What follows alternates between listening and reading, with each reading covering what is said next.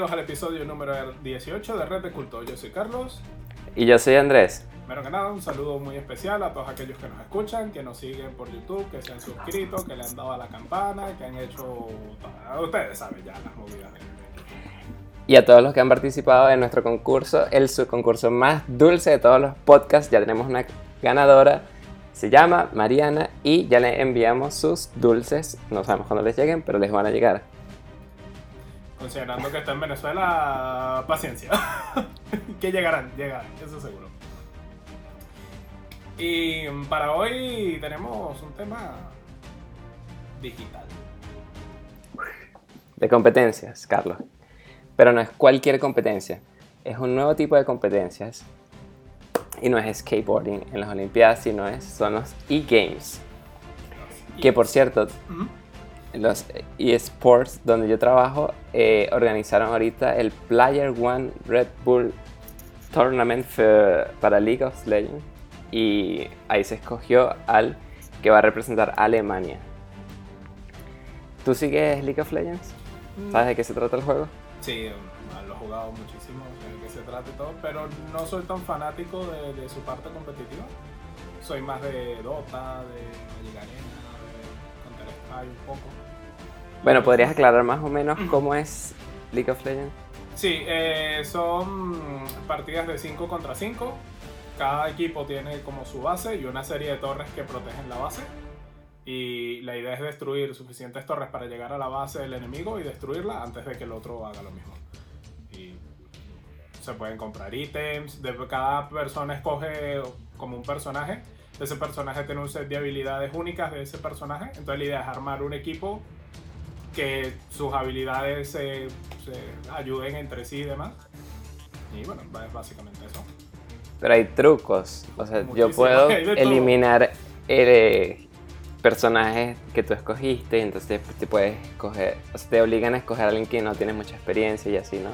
Sí, eh, hay una fase de baneos donde hay, por ejemplo, vamos a suponer, hay 20 personajes y entonces van, cada equipo va seleccionando uno, uno, uno, uno, hasta que creo que 5 que no se pueden utilizar. Y entonces luego escogen los que sí van a utilizar. Hay muchísima estrategia de ver contra quién está jugando, qué personajes usa el otro equipo para baneárselos. Entonces, a medida que vas eligiendo, el otro equipo ya más o menos va viendo tu estrategia, entonces te quita personajes clave de tu estrategia y así.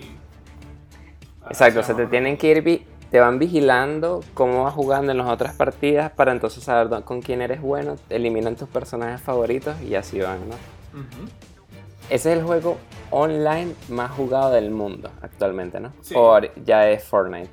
Mm, a nivel competitivo sigue siendo League of Legends, sigue siendo es el fútbol de, los eSports. Es el, fútbol de los eSports. Nunca mejor dicho. De hecho, eh, hace cuánto fue? Tres años eh, hicieron un torneo de League of Legends en Frankfurt y lo hicieron en el estadio de fútbol. Y creo que lo llenaron. Imagínense un estadio de fútbol lleno de fanáticos solo viendo a sus eh, jugadores favoritos jugar y enfrentarse. ¿Y, sabes dónde va a ser la final? ¿De cuál de todos? Del Red Bull Player One. No, sé, ¿tú lo sabes? En Brasil. Ajá. Con las garotas ahí. Y mueve muchísimo dinero. Está estimado que los eSports mueven aproximadamente 1.2 billones de dólares al año. Es una cantidad de dinero importante. ¿Recomendarías a nuestra audiencia eh, meterse a jugadores profesionales? porque tienes que solamente Depende jugar. De dónde vivas. En Venezuela difícil. Claro, porque tienes que jugar con internet, ¿no? Para jugar con otros equipos bueno, hay ciertos juegos en los que no es necesario. Porque, por ejemplo, los juegos de pelea, como Mortal Kombat, Street Fighter y esto, lo, puedes jugar tú y la otra persona en el mismo sitio, no necesitas internet. Lo que sí que te permite la internet es jugar contra muchísimas más personas que no son que no son tu círculo cercano de gente de jugadores. Porque parecerá que pueden ser muchos, pero te vas acostumbrando a cómo juegan en tu país, en tu región, y luego vas a otras regiones y es totalmente distinto. Exactamente. Bueno, Carlos, ahora hablemos de un tema un poco, de tu tema. El doping en los... ¿Por qué mi tema? Porque tú dijiste que estabas a favor de las drogas. Ah, sí. El narcotraficante ahora. Fast. Eh, no, pero existe también doping para los jugadores. Sí. ¿Conoces más algunas técnicas de doping que usan en los eSports? Sí, tú sabes, llegas a la farmacia, compras y te, te inyectas. No, pero es como todos los deportes, este doping. No, porque igual lo.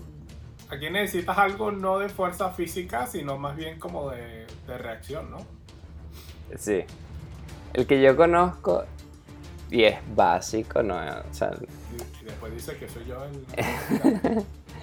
eh, pastillas de azúcar para activar el cerebro. para activar el cerebro, porque supuesto, o sea, el cerebro se alimenta con glucosa y entonces con el azúcar ah, piensas más rápido y el juego se trata de reaccionar rápido. En verdad, no, como tú dices, no tienes que ser, tener un, un entrenamiento físico, pero sí tienes que reaccionar rápido. Aparte de eso, no conozco, pero seguramente hay drogas de concentración, no sé, en Ritalin o algún tipo de ese tipo de drogas que seguramente también pueden tomar y los hacen concentrarse más en el juego. Pero no sé, en verdad no tengo información verídica sobre eso. También que es un mundo bastante nuevo, relativamente, en comparación a los juegos tradicionales, como los Juegos Olímpicos. Y entonces todavía no hay un mercado de drogas bien hechas ahí, Visibles. testeadas y demás para mantener a los jugadores ahí. Pero que esas drogas también son las drogas que usan eh, los estudiantes en la universidad para pasar exámenes o se dice que en Silicon Valley los programadores también usan drogas para mejorar el performance.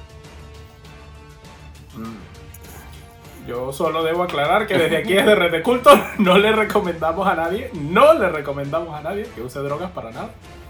Exacto. A pesar de que Andrés diga lo contrario, que dice que yo voy por ahí vendiendo droga por la calle, no. No, yo no digo No es así. Yo, no- yo dije que Carlos estaba a favor de la legalización, pero que nosotros no, apro- no nos parece buena idea drogarse igual.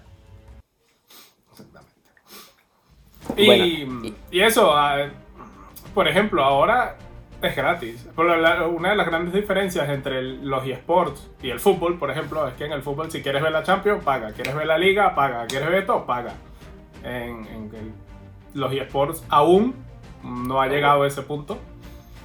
Probablemente llegaremos si siguen siendo populares. Eventualmente alguien comprará los derechos y ya no podrás ver el Red Bull Player One gratis. Pero es más descentralizado. ¿Por qué? Porque el mismo que hace el juego puede decir, no, yo lo transmito. O sea, tú puedes programar el juego y también el streaming. Podrías hacerlo así. Sí. Mientras que el fútbol, eh, el Manchester United no va a armar una televisora para transmitir sus juegos. O sea, es más, lo vemos como más difícil. Aquí existe el Real Madrid TV. Realmente, claro, sí, sí, sí hay, sí existe, sí existe. Pero transmiten los juegos de la Champions del Real Madrid. No. No, no, porque Movistar tiene los derechos de la Champions en España, así que nadie puede transmitirlos legalmente, nadie puede transmitirlos gratis. Ni, ni pago tampoco, o sea, si no tienes, si no tienes la Movistar. licencia no lo puedes Ah. transmitir. Ok. Bueno, ¿y qué otros eh, eSport conoces que sean súper populares? De Star League of Legends, creo que el segundo es Counter Strike. Counter Strike, eh, si, si vivieron en Venezuela en la época de los cibercafés, lo que se jugaba en todos los cibercafés. Básicamente, policías, terroristas, mátense. Roger That. Exactamente. Em, pues la versión que se juega es la versión que sacó Valve hace, hace ya como, ¿será qué? 6, 7 años, más o menos. Que ya es una versión mejorada, que le da muchísimo, muchísimas actualizaciones. Y en- no, es el mismo Counter-Strike que se jugaba en, En. Lo digo porque otro de los eSports también súper populares es StarCraft 2. Y ese StarCraft 2 sí es el StarCraft 2 de hace muchísimo, muchísimo 25 tiempo. años. Sí. Y eso sí que no es ninguna versión. Bueno, no sé si ahora lo están jugando porque Blizzard sacó como que la versión remasterizada. Y no sé si los torneos están usando esa. Ok. Pero eso. Carlos, hay otra cosa que está sucediendo con los Ahora. deportes, pero más con los eSports. La inteligencia artificial. Ya hay un bot que hizo OpenAI y le ganó a los mejores jugadores de Dota 2, Sí. que es como el League of Legends más difícil. Y la inteligencia artificial les ganó. Sí. ¿Qué opinas que va a pasar en el futuro con los eSports si van a haber inteligencias artificiales que van a jugar más pro que cualquier player? Que cualquier player pro. Entonces, eh, ¿crees que va a haber al final los eSports van a ser inteligencias artificiales jugando entre sí? Y vamos a ver cómo las inteligencias artificiales compiten entre ellas mismas. ¿O vamos a querer ver personas compitiendo entre sí? Yo creo que va a haber un poco de las dos. O sea, siempre va a ser inter- así como ahora hay fútbol de robots, solo que los robots no son para nada lo que nos imaginábamos. no son Cristiano Ronaldo Cyborg, sino son más como Wally Cyborg. y entonces yo creo que va a haber espacio para las dos cosas. Yo creo que habrá competencias porque también es interesante. Una competencia de personas que han desarrollado algoritmos de inteligencia artificial y poniéndolas a competir. Y con las inteligencias artificiales compiten con un nivel que ningún ser humano puede competir. Hablamos ya de reacciones de milésimas de microsegundos, ¿sabes? Exacto. Y, y una inteligencia artificial que es capaz de analizar todo, todas las posibilidades, todo lo que el otro puede hacer, a dónde se puede mover y todo. Y, y un humano obviamente mm, no, no puede llegar a tanto. Y yo creo que eso, que habrá competencias en un futuro de personas haciendo inteligencias artificiales y competencias de humanos. De la O misma sea, que forma. seríamos como la categoría femenina. Mm, No creo. Yo, yo creo que la inteligencia artificial va a ser la menos, la menos popular. Ah, ok, pero por... Pero ¿por qué crees que va a ser la menos popular si es la que más acción y más va a mostrar? Mm, Porque el componente humano es algo que llama mucho. Tú, por ejemplo, lo- lo- el mismo fútbol.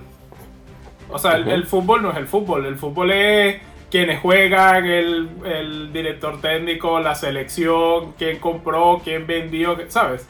Y todo eso lo vas a perder en una inteligencia artificial. O sea, es Juanito el que está en su garaje, no ve el sol desde hace 15 días programando la inteligencia artificial y ya. Ok. Ah, porque yo pensé que tú... Que yo nunca he visto una competencia de eSports en vivo. Ni tampoco por streaming.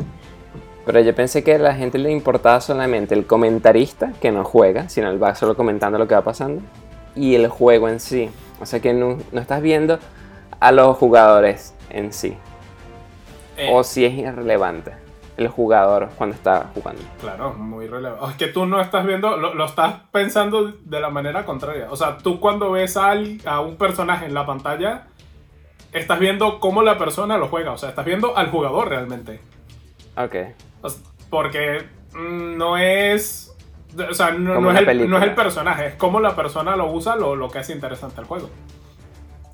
Y Ok. claro, cuando estás metido, o sea, ¿sabes? si te pones. Igual que por ejemplo, yo pongo un juego de voleibol. No, no sé ni quiénes son los jugadores, no sé, de- quizás el país que está jugando y ya. Pero ya cuando te metes dentro del, del- Cuando ya eres fanático y miras muchos juegos y demás, ya sabes quiénes juegan, en qué equipos. Y, y ves que está, todas las cosas que tienen los deportes tradicionales lo tienen los eSports. Tiene la gente que se cambia de equipo, los rosters, cuando venden, cuando se van, dramas porque se caen mal, hay de todo. Hay de todo. Ok. Tiene gente que es muy buena, pero el resto de su equipo es muy mala. Tiene gente que son cinco personas bastante normales, pero como los cinco juegan muy bien juntos, se ganan. O sea, tienes de todo. Ok. Entonces, no. Mm, ¿Crees que sí hayan juegos con inteligencia artificial, pero que no van a ser este, tan relevantes? No, no, no creo que le Mira, aquí-. Y yo creo que Estoy eso va a pasar con investigando. todos los deportes. O sea, también. Imagínate que saquen Cristiano Ronaldo bots. Ajá. Igual vas a ver fútbol de personas. Un fútbol de personas es lo, lo que es divertido. Ver unos robots, mm, pues sí, bien, pero. O sea que tendría para ti más futuro en vez de que sean robots jugando fútbol entre sí, que sean jugadores con armaduras que los hagan correr más fuerte y ser más fuertes en general, corriendo. Mm, no sé, porque ahí entramos en el tema de... Eso fue, lo, lo hablamos en uno de los primeros episodios de, de Red de Culto, de que te pregunté que tú que jugabas básquet si te cambiarías las piernas por una más pro y dijiste que no. No, pero no me cambiaría las piernas, pero sí me podría, pondría una armadura que me haría correr, saltar más rápido. O sea, Pero eso yo, eso yo lo veo como el atletismo y la Fórmula 1. O sea, ya tenemos eso, ya tenemos carros, carreras de carros, y aún así hay Ah. gente que se corre los 100 metros planos. Exacto. Y eh, es lo mismo, o sea, el otro se está poniendo una armadura para correr más rápido. Exacto, sí, exacto, sí. Entonces, pero una cosa no quita la otra. O sea, yo creo que siempre van a ser distintos. Lo, en lo que sí veo más futuro de robots y demás es algo, ¿viste la película Real Steel? La de. Hugh Jackman, la de Wolverine siendo entrenador de boxeo de robots. Ah, sí, sí.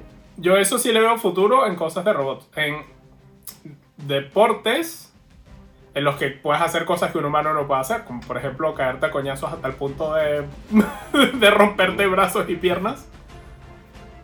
Eh, ahí sí que los robots yo creo que tendría más sentido. Y aquí es donde viene el punto de que hace uno o dos, no mentira, ya te pasó el tiempo, casi tres años, dos empresas, una japonesa y una norteamericana, anunciaron una guerra de robots. Sí. ¿Qué crees que ha pasado? Yo no he visto más información de eso. La cancelaron, ¿no? ¿Sí? A mí me pareció ver que la cancelaron. No Por- sé las razones, pero. Pero me parece que no, que la cancelaron. Pero eso fue épico. El momento cuando lo anunciaron, Dios mío. Ah, Porque fueron los americanos que le mandaron casi que un correo electrónico a la empresa japonesa de robots de los desafiamos, mamá huevos. A su Ajá. robot gigante y los caemos a coñazo. Fue épico. Pero creo que no se dio, creo que la cancelaron. no puede ser. ¿Crees que eso vuelva? Que vuelva, que vuelva algo que nunca pasó.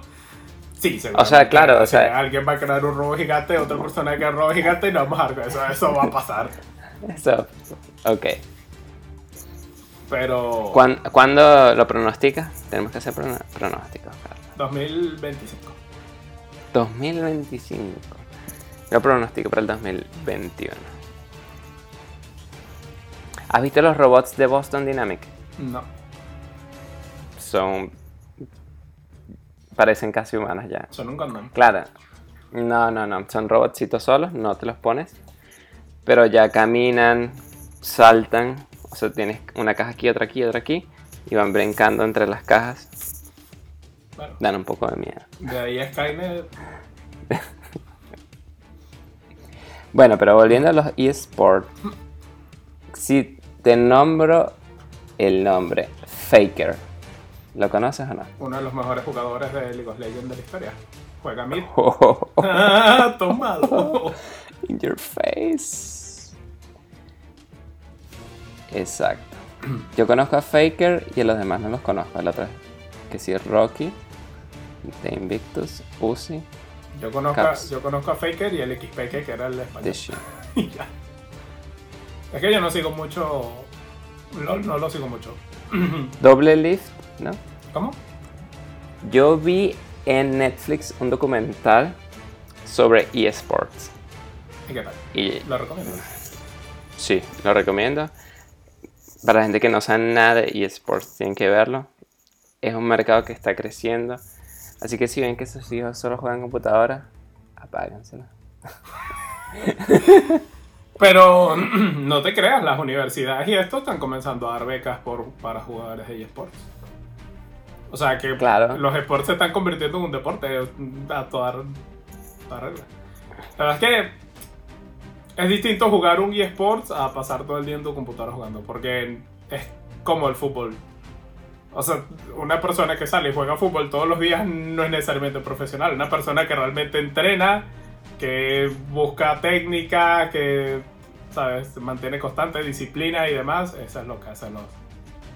Exacto, no es lo mismo querer jugar siempre a que tú vayas a ser un buen programador de videojuegos. Y como tú dijiste, no es lo mismo jugar videojuegos a ser un jugador profesional de videojuegos. De hecho, podrías tener una vida miserable siendo el número uno de cualquier juego.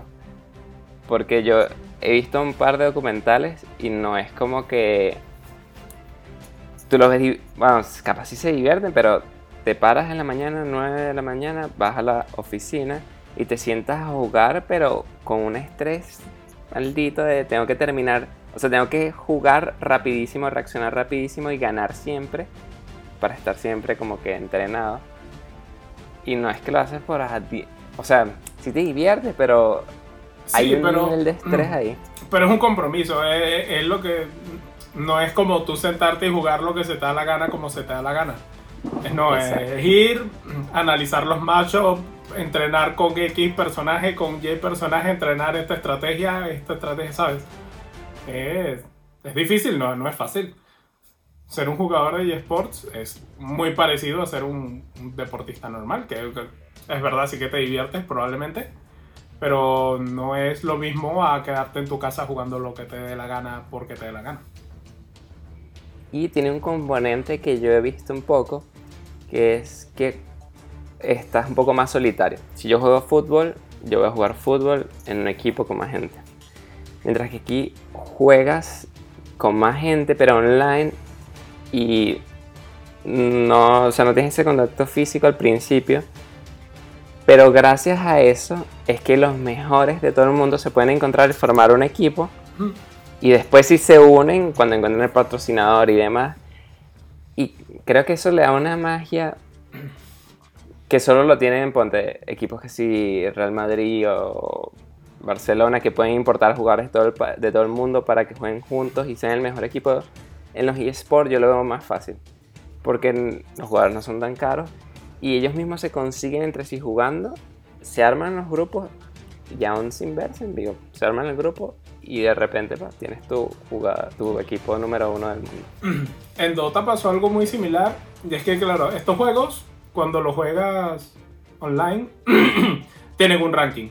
Y entonces cuando estás en la cima del ranking, hay una cantidad muy limitada de personas que tienen ese nivel. Entonces, más o menos siempre juegas con las mismas personas. Entonces, este ya conocía a esta gente porque jugaba varias veces con ellas. Y le dijo, mira, y si hacemos un equipo, y hicieron su equipo ahí y quedaron bastante bien. Claro. Pero, pero fue eso, es gente con la que jugabas todos los días, porque habiendo tan pocos jugadores a ese nivel, normal que juegues siempre contra los mismos. Claro. No, Y eso, bueno, me parece genial de los eSports y me parece también muy fino que, que Deutsche Bahn haya hecho, o sea, se haya puesto como sede para, para el torneo aquí en Alemania. Mm, en, Europa, en Europa hay mucha cultura de eSports. De hecho, en Dota están entre los mejores los europeos. ¿Sí? Sí. Yo había escuchado que... No eran los, surcoreanos. no, los surcoreanos son de LOL y de StarCraft. Exacto. En Dota, en Dota son chinos y europeos. Okay. Y Estados Unidos no sé en qué ganan, no sé si ganan algo. Estamos de malo. Son el promedio. Uh, Ok. ¿Y mm, dónde entra Fortnite en todo esto? Eh, Fortnite entra en que es muy difícil ser competitivo en Fortnite. Porque es muy al azar. Fortnite está hecho para que siempre sea una partida distinta, todo generado al azar. Y cuando generas todo al azar, hay gente que gana por suerte y ver gente ganar por suerte en un entorno competitivo no es divertido. Ok. O sea, es como imagínate que en el fútbol, a mitad en el.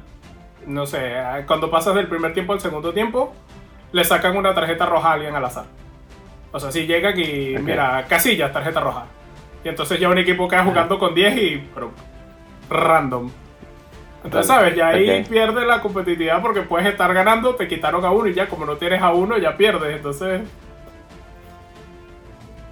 Claro, no tiene sentido esforzarte para ser el mejor si igual por no, el azar podría y, y, a nivel de espectáculo, o sea, tú quieres ver que el que ganó ganó por su habilidad, o sea, porque realmente fue mejor que el otro, no porque la suerte, a pesar de que todos estos juegos tienen componentes de suerte, porque por ejemplo, mm, hay golpes que son los critical hit que tienen un porcentaje de pegar el doble o el triple de daño, entonces si hay componente de suerte. A lo mejor un critical hit hubiera matado al otro, pero como no fue critical no lo mató y él te mató a ti. Y esa primera muerte de todo el juego influyó para que perdieran al final. Sí, pero está, todas esas cosas están tomadas en cuenta y están balanceadas porque no son el core del juego. El core del juego es permitir que realmente los mejores triunfen al final. Y han habido, o sea, la mayoría de los parches de todos estos juegos de balanceo y eso vienen precisamente por eso. O sea, para crear un entorno lo más plano posible de manera de que realmente sea la skill de los jugadores la que determine quién gana o quién pierde. Mm, Fortnite no es así. Fortnite está pensado para que tú llegues y consigas un arma y que sea mucho mejor que la de los demás. Y como estaba al lado tuyo, por suerte, pues los mataste a todos. Y es lo que hace el juego divertido de jugar de modo casual. Porque son esas pequeñas cosas las que crean las historias que llegas después cuando llegas al colegio, al liceo o lo que sea y le dices a tus amigos, México que ayer estaba y me encontré esta arma y los maté a todos y fue brutal. Es la clase de cosas que te hacen querer seguir jugando, pero a nivel casual, no a nivel competitivo. Ok.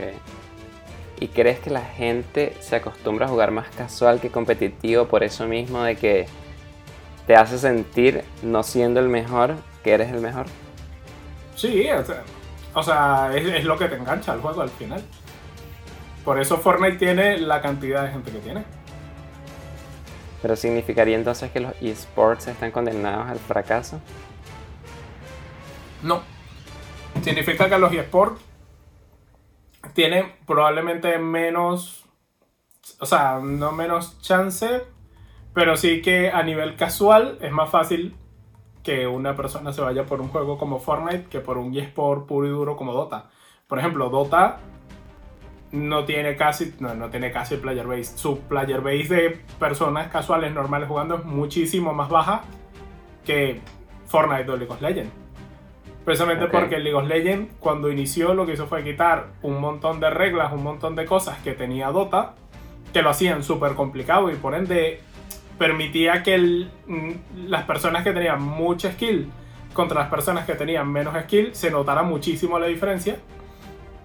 LOL no, LOL quitó muchas de esas mecánicas de manera que una persona con mucho skill y una persona con no tanto skill no había tanta diferencia. Y así logró muchísima más player base. Porque tú podías entrar a un juego, ser malo, jugar contra alguien que era un poco mejor que tú y aún así tener oportunidad de ganarle. En Dota la diferencia entre alguien que recién acababa de llegar contra alguien que al menos sabía cómo funcionaban las mecánicas era abismal. O sea, era que, no hacías nada y tú ni, ni entendías por qué morías.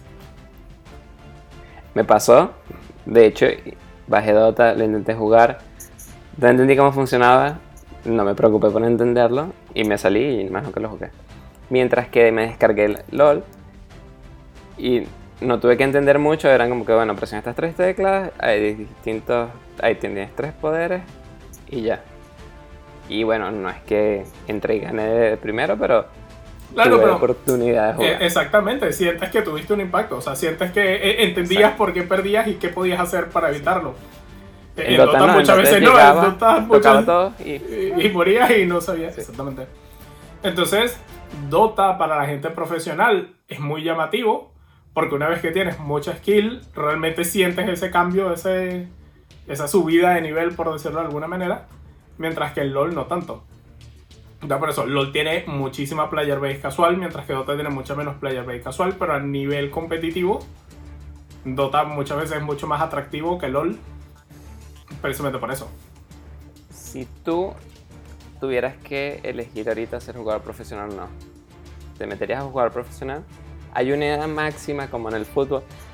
Ya a partir de los 70 no puedo ser jugador profesional. O es hasta los 10. Te, fuiste hasta en el fútbol. no conozco a ninguna persona de 70 años jugando fútbol. No, un ejemplo, imagínate. Eh, en, los eSports yo creo que ya cuando tienes más de 23, 4 años ya estás viejo. ¿Más de 23 años? Sí. ¿Por qué? Depende del juego. Pero LOL, Dota, todas estas cosas de reflex bases, que están basadas en tu habilidad con reflejos, Después de los 23, 24 ya cae muchísimo. Y yo por eso ya, ya yo dejé de... O sea, yo antes jugaba LOL y, y- De hecho, yo antes jugaba LOL y dejé de jugar LOL precisamente por eso. O sea, porque ya siento que ni que haga lo que haga le gano a la gente que está jugando LOL ahora. Pues, Pero yo gente, juego LOL y yo siento que gano. Una de cada cuantas partidas. Casi. Pero no juegas, no juegas competitivo, ¿no? Juegas en normal. Juego normal. Por eso ahí te puede tocar cualquier cosa. Yo que está en, yo que jugaba competitivo. Carlos. Es que no, es que no eres tan buena. Créanle a Carlos, él sabe más que yo. No, pero si juegas competitivo, o sea, ya, ya comienzas a sentir que no juegas como jugabas antes. Ok. Igual. ¿Tú jugaste igual. competitivo en algún momento? O sea, hubo dentro de ti algo que decía, Carlos, vamos, Mm, abandona la ingeniería. Métete a jugador de profesional. mm, yo- Aunque sea por un momento en tu vida. Sí, pero no. De, no de LOL ni de Dota, sino de Hearthstone. Y hubo un momento que me Hearthstone. planteé ser. O sea, por lo menos llegar a Legend en Hearthstone, que es el máximo tier de. Hearthstone. Sí, de Hearthstone. ¿Cómo se escribe? Hearthstone. Es el juego de Ah, cartas de. Blizzard. Que es como Sí, Magic, sé, pero. ahora. Como Magic. Esa- Un super undertainment ahí. Eh, que Heroes of Warcraft. ¿Y de qué se trata? O sea, es de cartas. Sí, es un juego de cartas con los personajes de, de Warcraft. Pero ahí no necesita No, no, una habilidad. No, no, necesitas habilidad motora, es todo, todo de pensar, de estrategia, de hacer tu mazo. de- como Magic. Pero en Magic, Pero, Eh, a ver, Hearthstone requiere tiempo, más que habilidad. O sea, ¿el tiempo ha- jugando o habilidad, habilidad motora ninguna. Solo mover el mouse, literalmente. No tienes que moverlo particularmente rápido tampoco. Pero sí necesitas mucho tiempo invertido en entender el meta, entender lo que la gente está jugando, entender cómo lo que tú estás jugando se va bien o mal contra lo que los demás están jugando. ¿Qué es el meta? El meta es todas las, mm, las estrategias que son viables competitivamente. Ok. Entonces, ejemplo de LOL, Dota, lo que sea. eh, LOL tiene como 100 personajes distintos, pero solo 50 realmente son viables competitivamente, porque los otros muy rara vez aportan algo a una partida que puedas decir. "Ah". Entonces, ese subset de 50 personajes es el meta. Mm, Entonces, ok. claro, eh, cada vez que sacan un parche intentan agarrar héroes, de agarrar personajes de ese pool que quedaron como más rezagados y ponerles más daño, cambiarles alguna habilidad o lo que sea para intentarlo meterlos en el meta y eso hace que personajes que estaban un poco más abajo como primera y segunda división del fútbol tal cual. Personajes que suben, personajes que bajan y así. Entonces la primera división es el meta. Ok. Entonces dices que en el juego que tú estabas buscando ser eh, Player One, em, tenías que invertir mucho tiempo para entender cuál era el meta y cuáles eran las estrategias. Sí. Y, ¿Y practicar, llegaste practicar. a algún sitio? Mm, Estuve a 5 de 20, son 20 niveles hasta que llegas a Legend, llegué al 5. Son 20 niveles hasta que llegas a O Legend. sea, empiezas en llegas al 20, cinco. empiezas al 20, tienes que llegar al 1 y una vez que, o sea, cuando llegas del 1 al 0, 0 es el Legend. Y yo llegué al 5. Ok. ¿Y qué pasó? Mm. Habían pasado 30 años. ¿Y qué pasó? Me gradué de ingeniero informático en ese tiempo. Tuve hijos, mis hijos, nietos y... Toma tiempo, como digo. No, pero en serio, ¿qué, qué te detuvo? Porque lo tenés que hacer antes de que cambie la season. Va por temporadas.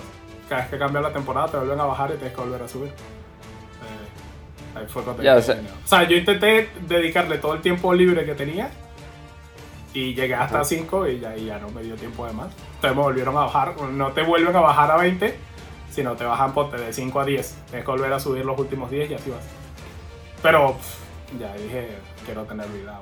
Quiero hacer un podcast, quiero no sé, ir de vacaciones. Ah, pero lo hiciste estando en España. Sí, Lo hiciste estando... Ajá. trabajando 8 horas ahí. Y después, ah, miren. Lo que Carlos no cuenta, scenes. Yo me entero de más cosas de Carlos en el podcast que cuando hablamos en privado. Porque spoiler alert, Andrés nunca me habla fuera del podcast, entonces. Por eso, por eso no sabe nada de mí. Tú le escribes y Pero no te ya- atiende el mamacudo ese. Es en azul.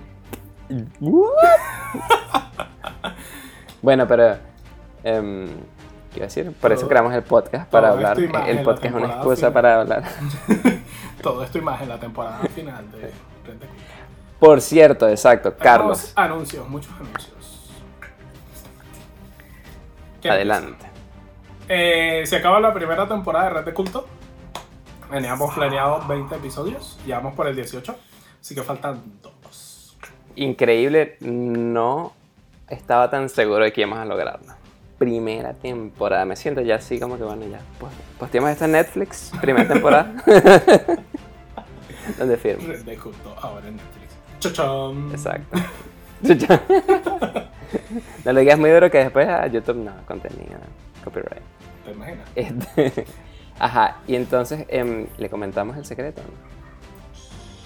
Sí. Eh, el último episodio de la temporada, el episodio 20, va a ser un episodio en vivo. Live. Desde Madrid, España. Exactamente, voy a ir a Madrid, todo por ustedes, para hacer el último episodio en vivo con Carlos. Sí. Y va a haber sorpresa doble. Porque aparte del episodio especial, bueno, especial el de final de temporada, que hablaremos en vivo los dos, también vamos a hacer un segmento en vivo solo y exclusivamente para Patreons. Ujú. Así que es un buen momento para ir desempolvando la tarjeta de crédito, entrando a Patreon, suscribirse, es solo un euro al mes, tampoco... No Es como si nos brindaran un no- café. Eso no enriquece ni empobrecen a nadie. Acabamos de salir de la cárcel y estamos vendiendo también estos lapiceros. Dame algo para el fresco. Exacto. Pero sí, tremenda sorpresa. Y hay más sorpresas para ese día, pero bueno, hay que verlo. Tienen que ahora ver el episodio 19 para enterarse de más cosas del episodio 20. Exactamente. Y si se preguntan por qué no ha salido el episodio a tiempo número 17, es porque estamos planeando una mega sorpresa, el mega torneo. Estén pendientes de nuestro Twitter. Estamos posteando cosas. Easter eggs. Así que, nada, suscríbanse si aún no están en YouTube ahí suscritos, campanita, todo. Pueden seguirnos también en Twitter, arroba red de culto, Instagram, En Instagram. arroba red de culto, en Pornhub, arroba Andrés la ley. y Carlos Blackett.com también. Once you go black, you never go back.